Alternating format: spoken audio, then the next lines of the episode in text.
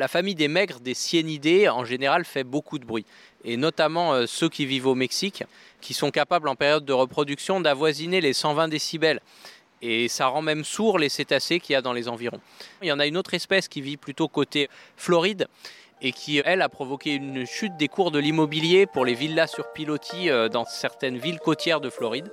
Les gens étaient obligés de déménager tellement le poisson faisait du bruit pendant sa période de reproduction.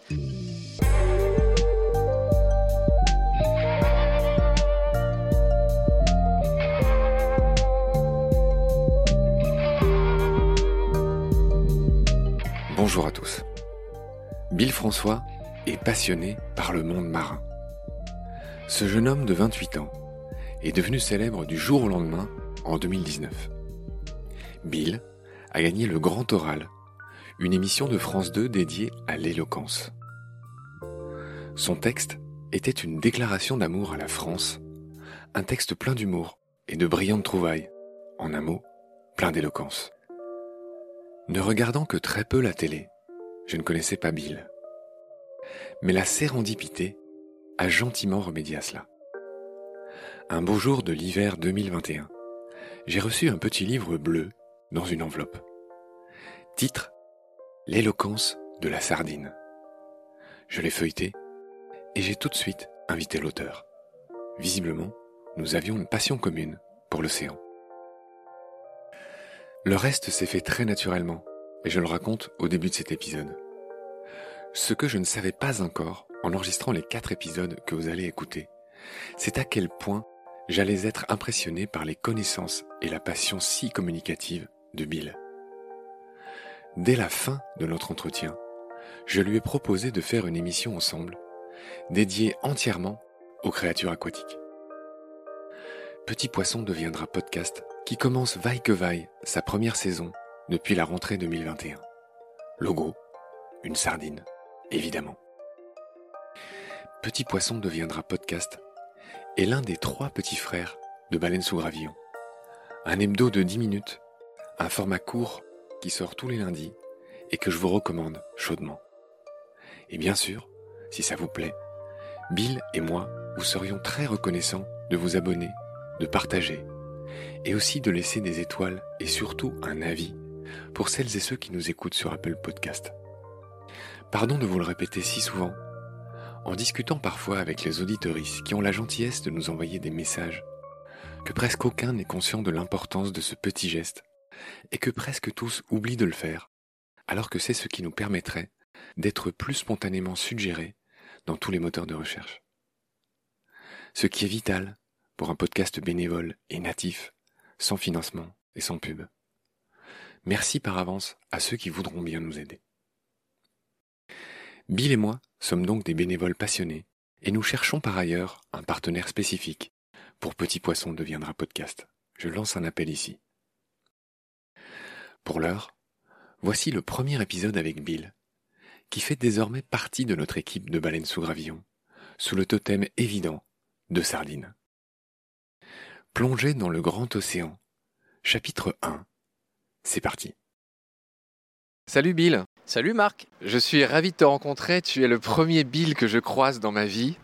Je commencerai par dire que tu es le gagnant du Grand Oral de France 2 en février 2019. C'est comme ça que le grand public te connaît.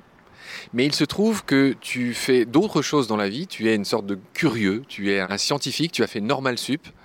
Tu as 27 ans, c'est ça? Tu es né en 93 Et 28 maintenant, du coup, mais depuis quelques jours. Joyeux anniversaire. C'est quoi ton jour d'anniversaire? Le 24 mai. Ah oui, c'était il n'y a pas longtemps. Donc, euh, je reviens à ton fameux grand oral. Tu as été le gagnant de cette espèce de concours d'éloquence. Dans cette déclaration d'amour à la France, tu avais fait plein de jeux de mots. Tu es un amoureux du calembour, Bill. Tu parlais de déclaration d'impôt, de déclaration de guerre, et toi, tu as dit dans ton discours que tu voulais faire une déclaration d'amour à la France. C'est ça. C'est ce que j'ai retenu. Oui, entre autres jeux de mots. Sinon, tu es un scientifique, donc j'ai dit normal sup, tu es spécialisé en physique, et tu as fait une thèse qui est finie, j'imagine, sur l'hydrodynamique, en gros, des bancs de poissons, c'est ça? Exactement, je me suis spécialisé en physique, mais j'ai toujours été passionné par la biologie, donc j'ai essayé de mélanger les deux et de travailler à l'interface entre ces deux domaines. On est à la Porte Dorée à Paris. Tu fais des visites du célèbre aquarium de Paris. Qu'est-ce que tu racontes en deux phrases dans tes visites? On regarde les différents bacs avec les espèces de l'aquarium pour connaître un peu mieux certaines histoires un peu cachées au grand public et certaines espèces qui payent pas de mine mais qui sont passionnantes dès qu'on prend le temps de les regarder. D'accord, on va revenir sur quelques-unes d'entre elles les plus emblématiques tout à l'heure. Je finis de te décrire brièvement. Dans une interview que tu as eu la gentillesse d'en m'envoyer, j'ai vu que, comme moi, tu étais un adorateur total de cette petite revue qui s'appelle La Hulotte. Ah oui, oui, ça c'est toute mon enfance et pas que mon enfance. Depuis toujours, j'adore cette revue, c'est merveilleux. Je renouvelle mon invitation à Pierre Déhomme qui me boude depuis un an. Je désespère qu'il me réponde un jour, mais sache que je l'ai invité au micro de Baleine sous Gravillon. Ce serait merveilleux, j'ai hâte de voir ça. Bill, alors ce qui est drôle aussi chez toi, c'est que dans l'interview que j'ai lue où tu te racontes, il te pose la question de l'animal dans lequel tu aimerais te réincarner. Est-ce que tu te souviens de ce que tu as répondu? Je pense que c'était un animal amphibie, non? Je ne sais plus si c'était un oiseau de mer ou un mammifère marin. Oui, très juste. Alors tu as répondu la loutre, le phoque, l'albatros ou le puffin. Ah bah voilà. Et à la fin, de manière assez rigolote, tu as ajouté le raton laveur. Tu t'en souviens pas? Je me souvenais pas du raton laveur, mais je suis d'accord. Ton regard s'éclaire. Alors moi, je voudrais dire un mot sur ce petit animal euh, dont on a parlé dans les épisodes de Nomen avec euh, mon complice Pierre Avenas. Il y a une étymologie assez rigolote. Hein. Le raton, en fait, ne vient pas du tout de rat. Hein. Étymologiquement, il vient plutôt du raccoon, qui est, je crois, un mot algonquin hein, qui désigne ce petit animal. Procyon lotor, de son nom latin. Procyon, ça veut dire avant le chien. Donc, ah. une espèce voilà, qui se situe avant le chien dans l'évolution. Euh, L'auteur, ça veut dire le laveur, ça, il n'y a pas de souci. C'est Linné, le grand Carl Linné, qu'il a nommé comme ça. C'est un cousin du coati et de l'olingo, des petits animaux qui lui ressemblent. Et en fait, Linné s'était trompé. Au début, il l'avait appelé Ursus lotor. On a longtemps pensé, on a longtemps euh, perpétué l'idée que le raton laveur était un proche cousin de l'ours. En fait, il n'en est rien. La génétique nous apprend aujourd'hui qu'il est plutôt proche des mustélidés, même si sa famille, c'est les procyonidés. Hein, ce n'est pas la famille des mustélidés. Mais il est plus proche des mustélidés que des ursidés. Je tenais à te le dire de manière liminaire, mon cher Bill. Mais c'est super intéressant. Je ne verrai plus jamais les ratons laveurs de la même manière. Très bien. Et pour finir de te décrire, cher Bill, j'ai vu que tu étais aussi passionné de Maurice Genevois. Tu aimes beaucoup cet auteur Énormément, oui. Tu as cité un certain nombre de ses livres. J'aimerais que tu m'expliques pourquoi tu l'aimes tant. Je trouve d'ailleurs assez dramatique que la célébration qui en a été faite, parce qu'en fait, on honore cet homme que pour ses blessures, pour ses récits de guerre, parce qu'il a eu le malheur de faire la guerre de 14, euh, en héros d'ailleurs. Mais en fait, c'est un auteur qui est extrêmement plus riche que ça. Et moi, je l'aime beaucoup pour son côté euh, nature. C'est le premier auteur vraiment euh, écologiste avant l'heure, avant même que le mot soit inventé, qui interroge notre rapport à la nature, qui écrit des livres où toute personne qui aime bien euh, les écosystèmes naturels français va s'y reconnaître et reconnaître des sensations qu'on y vit. C'est d'une immense poésie, d'un réalisme saisissant et, ça raconte en plus une époque où la nature n'était pas tout à fait la même que ce qu'elle est devenue aujourd'hui. Quel livre de lui tu nous conseilles, Bill? Il y en a beaucoup, mais la dernière Hard est très intéressant. Euh, ça suit la vie d'une famille de cerfs traqués par différents chasseurs, braconniers, prédateurs et qui vit sa vie du point de vue des animaux. Donc c'est vraiment un super livre. La forêt perdue raconte une histoire un peu similaire mais du côté des humains et au Moyen Âge, parce que Genevois était aussi un immense historien. Donc il est vraiment super aussi. Et le tendre bestiaire qui fait des portraits d'animaux est vraiment sympathique. Après, un de ses plus beaux livres s'appelle Un jour, on s'éloigne un peu plus de la nature, on est plus sur la psychologie et la poésie, mais ça vaut le coup. D'accord Bill. Je raconte une anecdote qui m'a touché, c'est que tout à l'heure j'ai sorti mon barda et vu que nous sommes à l'aquarium de Paris, donc euh, les poissons, je me suis muni du livre euh, qui est une bible pour moi, du livre de Pierre Avenas et d'Henriette Walter. C'est le livre dont je me sers pour faire cette émission qui s'appelle Nomen, qui veut dire le nom en latin, cette émission qui parle de l'étymologie des noms d'animaux. Et mon cœur a fondu quand j'ai vu que tu as 28 ans, tu es tout jeune, mais tu as reconnu ce livre j'aimerais que tu m'en dises un mot et que tu payes ton hommage à mon complice Pierre, à qui ça fera plaisir. Mais j'adore ce livre et je me suis toujours demandé qui étaient les deux personnages qui se cachent derrière cet ouvrage qu'on m'a offert pour Noël quand j'étais euh, ado et que j'ai dévoré vraiment et que je consulte encore aujourd'hui parce que ça mêle l'histoire, la science, des anecdotes et plein de choses qu'on aimerait connaître. C'est vraiment très sympa. Je rappelle que ce livre s'appelle La fabuleuse histoire du nom des poissons. Il est sorti en 2011 chez Robert Laffont. Il a été écrit par Pierre Avenas et Henriette Walter, mes deux complices euh, qui m'ont donné envie, euh, moi aussi, de faire cette émission. C'est grâce à eux et ça m'a fait euh, chaud au cœur que tu le connaisses et qu'on les salue ici. Très bien, Pierre, après cette longue introduction, j'aimerais qu'on rentre dans l'océan tout doucement.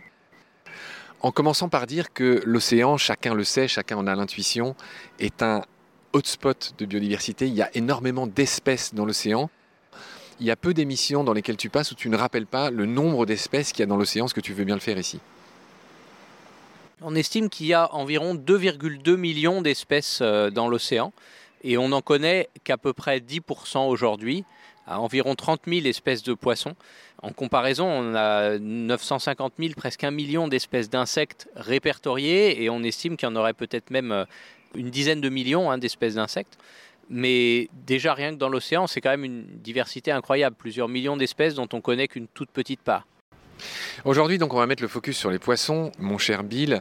Et effectivement, pour comparer ce qui est comparable, c'est bien que tu aies avancé le chiffre des insectes, mais il y a beaucoup plus de poissons que d'oiseaux ou que de mammifères. Il y a 5500 espèces de mammifères à peu près, il y a environ 10 000 espèces d'oiseaux, très grosso modo, mais il y a trois fois plus de poissons que d'oiseaux. Et ces 30 000 poissons, je crois que tu le dis dans ton livre, tu le lis très bien, se divisent en moitié mer, moitié eau douce. Hein, c'est un peu ça. Oui, c'est un peu ça, alors que l'eau, pas du tout, en fait. C'est la preuve qu'il y a une immense diversité en eau douce de la vie, qui est souvent négligée, hein, parce que euh, c'est même pas 1% de l'eau qui est dans les eaux douces, alors que dans les océans, il y a énormément plus de surface et de volume d'eau, et pourtant, on a à peu près autant d'espèces euh, en eau douce. Très bien, bon, ça c'était le point qu'on pouvait faire sur les espèces. Bill, alors je précise que Bill, c'est drôle parce que je t'ai demandé d'où venait ce prénom, bah d'ailleurs je te le demande maintenant, pourquoi tes parents t'ont appelé Bill? Il euh, faudrait leur demander, je sais pas. Ils aiment beaucoup la culture américaine, ils ont vécu là-bas un petit peu. Est-ce qu'il y aurait une référence euh, à Bill Clinton? A priori, ni à Bill Clinton, ni à Bill Gates, ni au chien de Boulet Bill. Bill Cosby? Ni à Bill Cosby, ni même au personnage vert avec des grandes oreilles qui était dans le Big Deal à l'époque de ma naissance. du moins, j'espère. D'accord, ok. Bon, Bill, on va faire appel au physicien que tu es. On va parler du son qu'émettent les poissons. C'est fascinant. On va voir que c'est tout sauf le monde du silence. Hein. Chacun en a l'intuition euh, sous l'eau, dans les océans. Et en premier lieu, j'aimerais qu'on rappelle que le son voyage beaucoup plus vite dans l'eau que dans l'air.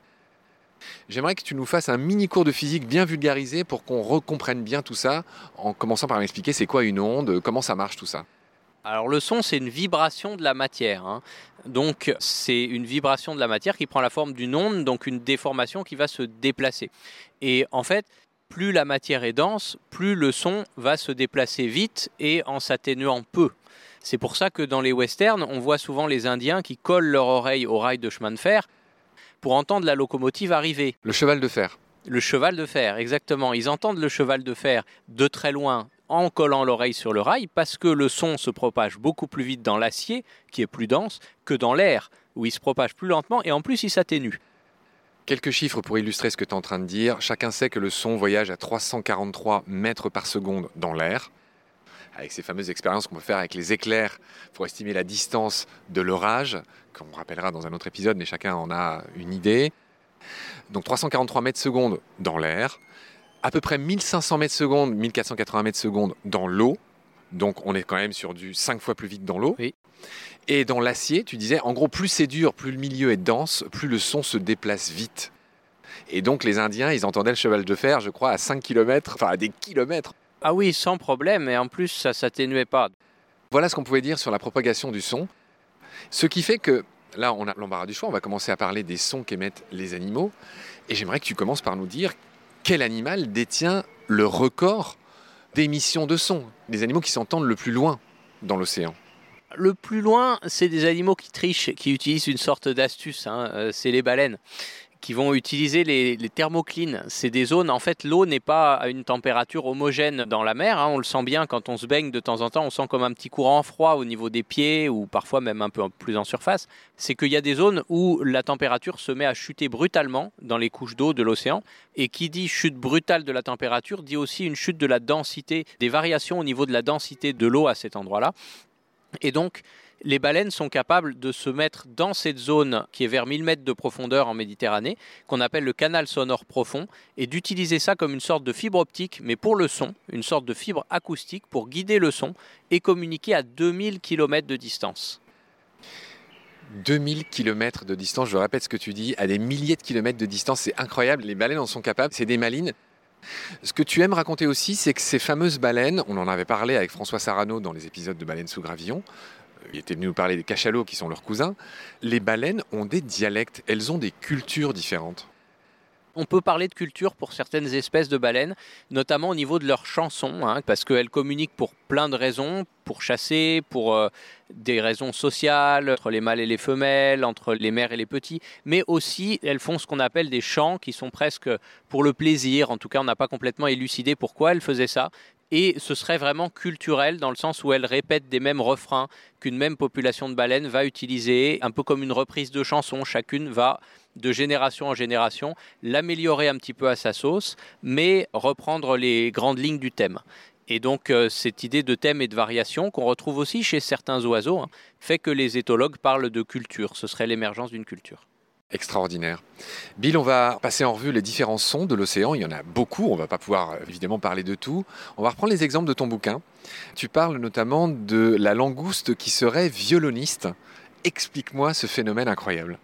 Ah, il va encore falloir un petit cours de physique là. Alors la langouste, on dit qu'elle est violoniste et c'est le seul animal à l'être, a priori connu à part les humains, c'est-à-dire à jouer du violon, donc en d'autres termes, à être capable de produire des sons grâce au principe des cordes frottées par des frottements. Un, archet, ça frotte sur les cordes d'un violon et ça produit du son comme ça. Et en fait, ce principe n'est pas du tout évident. Si on veut comprendre pourquoi, euh, si vous prenez un objet lourd et que vous essayez de le pousser, en poussant d'abord doucement et ensuite progressivement de plus en plus fort. Vous verrez qu'en poussant très doucement, évidemment, il ne se déplace pas. Et puis on pousse de plus en plus fort, de plus en plus fort. Et d'un coup, l'objet commence à glisser. Et à partir du moment où il glisse, c'est beaucoup plus facile de le pousser.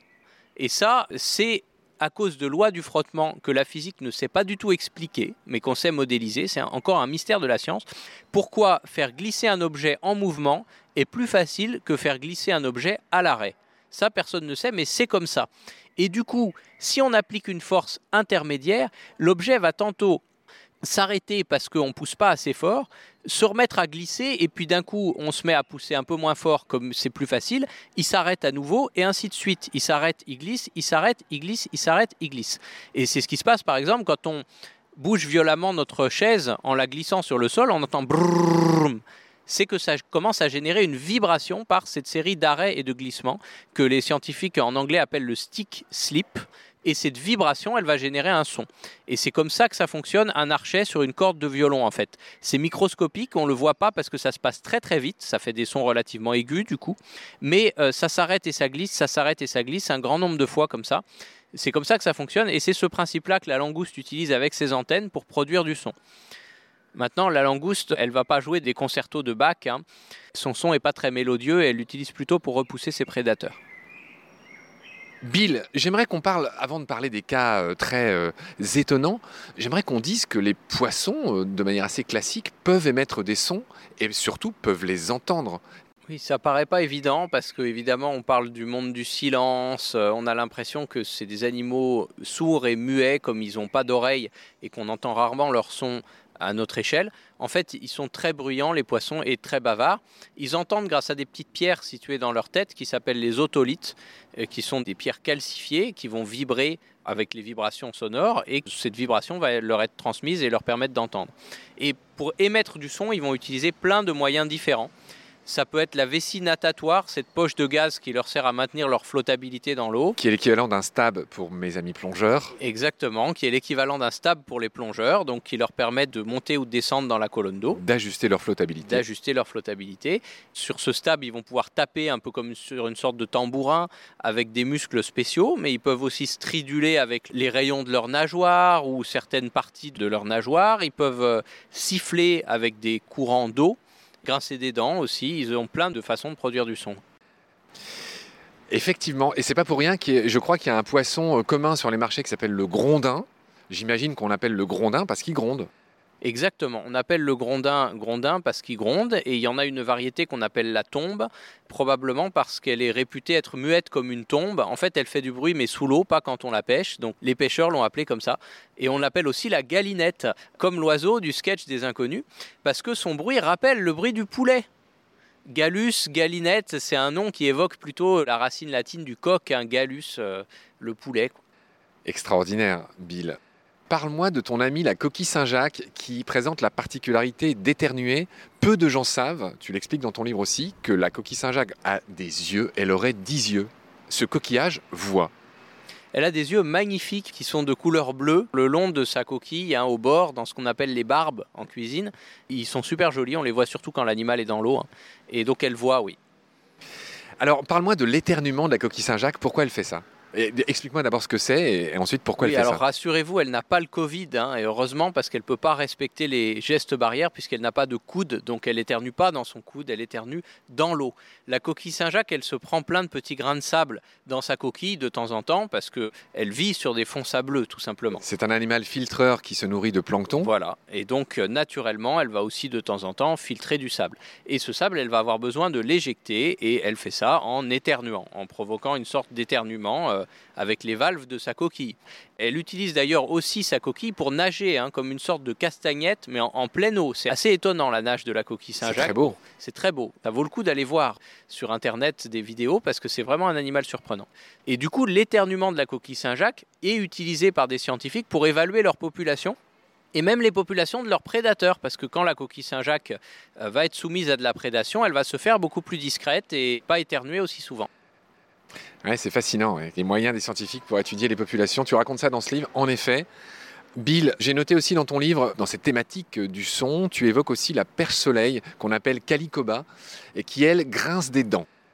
Tout à fait. Comme euh, plusieurs autres poissons, hein, les carangues par exemple le font aussi, mais la perche soleil, le petit calicoba qu'on trouve beaucoup dans nos eaux douces, qui est souvent un poisson que pêchent les enfants ou les débutants, parce que c'est une espèce un peu invasive d'ailleurs, qui est très présente dans les plans d'eau euh, dans le sud de la France notamment. C'est un poisson qui est très sonore et qui grince des dents pour communiquer. Qu'est-ce que tu as d'autre en magasin à propos des sons qu'émettent les poissons? Il y a plein d'histoires sur les sons qu'émettent les poissons. On a l'acupa du Mexique, par exemple, une sorte de maigre. hein. La famille des maigres, des cyanidés, en général, fait beaucoup de bruit. Et notamment euh, ceux qui vivent au Mexique, qui sont capables en période de reproduction d'avoisiner les 120 décibels. Et ça rend même sourds les cétacés qu'il y a dans les environs.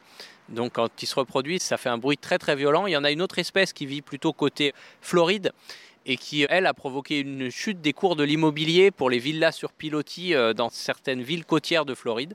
Les gens étaient obligés de déménager tellement le poisson faisait du bruit pendant sa période de reproduction. Et un peu plus près de chez nous, si on va dans le golfe de Gascogne, on a encore quelques pêcheurs qui traquent le maigre à l'oreille, en écoutant le son que ça peut faire au fond de leur bateau. Et c'est comme ça qu'ils repèrent euh, les maigres. Dans ton livre, il y a un chapitre bien connu de ceux qui s'intéressent à l'océan, c'est tout ce qui a trait aux paix de harengs. Là aussi, il y a une histoire, y compris géopolitique incroyable, que j'aimerais que tu me racontes. C'est une histoire hallucinante, oui. En fait, pendant la guerre froide, la marine suédoise craignait vraiment une invasion de Russes euh, via d'abord une attaque de sous-marins, parce qu'il y avait des sous-marins russes qui s'échouaient de temps en temps dans les environs. Et du coup, quand leurs oreilles d'or, c'est-à-dire les officiers mariniers chargés d'écouter les sons sous-marins pour essayer de repérer des sous-marins, justement, ont entendu des bruits très étranges, ils ont tout de suite cru que c'était une technologie de sous-marins russes très particulière. Donc ils ont envoyé des avions, des bateaux sur la zone. Évidemment, ils n'ont rien vu. Ça a causé plus d'une décennie de tensions diplomatiques entre la Suède et l'URSS qui niaient avoir des sous-marins dans la zone. Et la Suède qui était convaincue que non seulement ces sous-marins étaient là, mais qu'en plus ils étaient super furtifs parce qu'ils les entendaient mais ils ne les voyaient pas. Et finalement, ce bruit qui ressemblait à un bruit de sonar de sous-marin mais qui n'en était pas un, s'est avéré être des pets de harengs. Mais ils s'en sont rendus compte que longtemps après. Pourquoi les harengs pètent? Les harengs pètent pour communiquer. En fait, la nuit principalement, ou quand vient le soir, ils se regroupent en créant des rideaux de bulles grâce à leur paix, mais aussi en s'appelant les uns les autres grâce au son que provoque leur paix. C'est incroyable. Qu'est-ce que tu as d'autre à nous raconter sur les sons qu'émettent les poissons? On peut parler d'hippocampe, ouais. Une sorte de harpiste. Oui, c'est ça. On pourrait dire que l'hippocampe joue de la harpe, même si c'est pas vraiment des cordes, il joue plutôt du xylophone en fait. Euh, C'est une sorte de stridulation que fait l'hippocampe à l'aide de crêtes osseuses qui sont près de sa tête et qui va faire vibrer les unes contre les autres en les frottant. Tu me dis stridulation, je pense tout de suite à sauterelle, à grillon, c'est un peu le même principe C'est exactement le même principe que les sauterelles, les grillons et les cigales. D'accord. En matière de son, est-ce qu'on a fait le tour des anecdotes que tu racontes dans ce livre ou est-ce qu'il y en a encore d'autres croustillantes qu'on n'a encore pas dites? Il y en a beaucoup d'autres, mais euh, il faut garder du suspense pour mon livre. En fait, il n'y a pas que les poissons, euh, bien sûr, qui produisent du son euh, sous l'eau. Hein. Bon, les mammifères marins ont évidemment plein d'histoires passionnantes au niveau de leur son, mais aussi des animaux plus simples, comme tout simplement les oursins, par exemple, qui sont ceux qu'on va entendre en premier quand on met la tête sous l'eau, même un débutant au bord des rochers à la plage. On entend comme des petits crépitements comme une poêle à frire un peu qui frétille, qui crépite, qui grésille. Ça, c'est les dents des oursins qui grattent contre la roche parce qu'ils se nourrissent, ils broutent les algues. Et ça fait ce bruit de fond sous la mer. Les crevettes aussi font beaucoup de bruit en claquant des pinces notamment. Oui, il me semble que le record du son le plus puissant émis dans l'eau appartient à ce qu'on appelle la menthe pistolet. Exactement, l'incroyable crevette menthe, qui est un animal complètement délirant au niveau scientifique, qui fait le record du son en claquant des pinces. Qui assomme ses proies avec le son. Qui assomme ses proies avec le son à tel point qu'on peut même pas la garder dans un aquarium à part avec des vitres extrêmement épaisses parce que sinon elle explose les vitres. Elle claque des pinces tellement fort que ça fait bouillir l'eau par cavitation. En fait, ça crée une dépression dans l'eau qui provoque des bulles en fait, qui fait bouillir l'eau, un peu comme ce qui arrive dans certaines hélices de très gros bateaux. C'est ce qu'on appelle la cavitation. Et en plus, elles ont d'autres moyens euh, pour communiquer qui sont complètement incroyables. Ces crevettes, elles utilisent de la lumière polarisée. Donc, euh, comme dans les cinémas 3D. Le même principe, mais sauf qu'elles, elles sont capables de le décrypter sans avoir de lunettes avec leurs yeux et elles s'envoient des messages comme ça. Le seul animal à être capable de le faire. Très bien. Il y a aussi une histoire de baleine, Bill, une baleine très solitaire qui chante euh, faux, entre guillemets, et qui fait que ses congénères ne l'entendent pas. C'est bien ça? C'est une baleine qu'en fait on entend chaque année vers la Californie, mais qui parle à une fréquence dont on suppose que les autres baleines ne peuvent pas l'entendre. Et donc nous on l'entend, mais ses collègues probablement ne l'entendent pas. Elle a une sorte de malformation qui fait qu'elle s'évertue à chanter. Voilà, exactement. Elle s'évertue à chanter et chaque année, bon, on sait que c'est un chant de baleine parce que ça a la même structure, les mêmes chansons entre guillemets, mais la fréquence sonore n'est ni sur la fréquence des rorquals communs ni sur celle des baleines bleues. Elle est entre les deux et du coup, on ne sait pas ce qui lui est arrivé, mais elle n'est probablement audible par aucune baleine. Tant qu'on parle des baleines particulières, il y a aussi la baleine, la jubarte, enfin la baleine à bosse, la humpback, euh, toute blanche, euh, qui s'appelle Migalou. Oui, qui vit en Australie, euh, qui est souvent observée lors de sa migration au large de l'Australie, oui, le long de la côte australienne. C'est un monsieur ou une dame Migalou? Ah. il faut vérifier là. Toi et moi, on ne sait pas. C'est une petite pierre dans le jardin. Sur cette pierre dans notre jardin, et les auditoristes nous le diront par message, ils nous renseigneront. Voilà, on peut pas tout savoir non plus. Bah, je te remercie beaucoup, Bill, pour ce premier épisode. C'était passionnant. Je te retrouve avec plaisir à nouveau dans ce bel aquarium de la Porte Dorée à Paris pour la suite de nos euh, récits euh, sur les poissons. Prends soin de toi. Salut. Merci. Salut, Marc.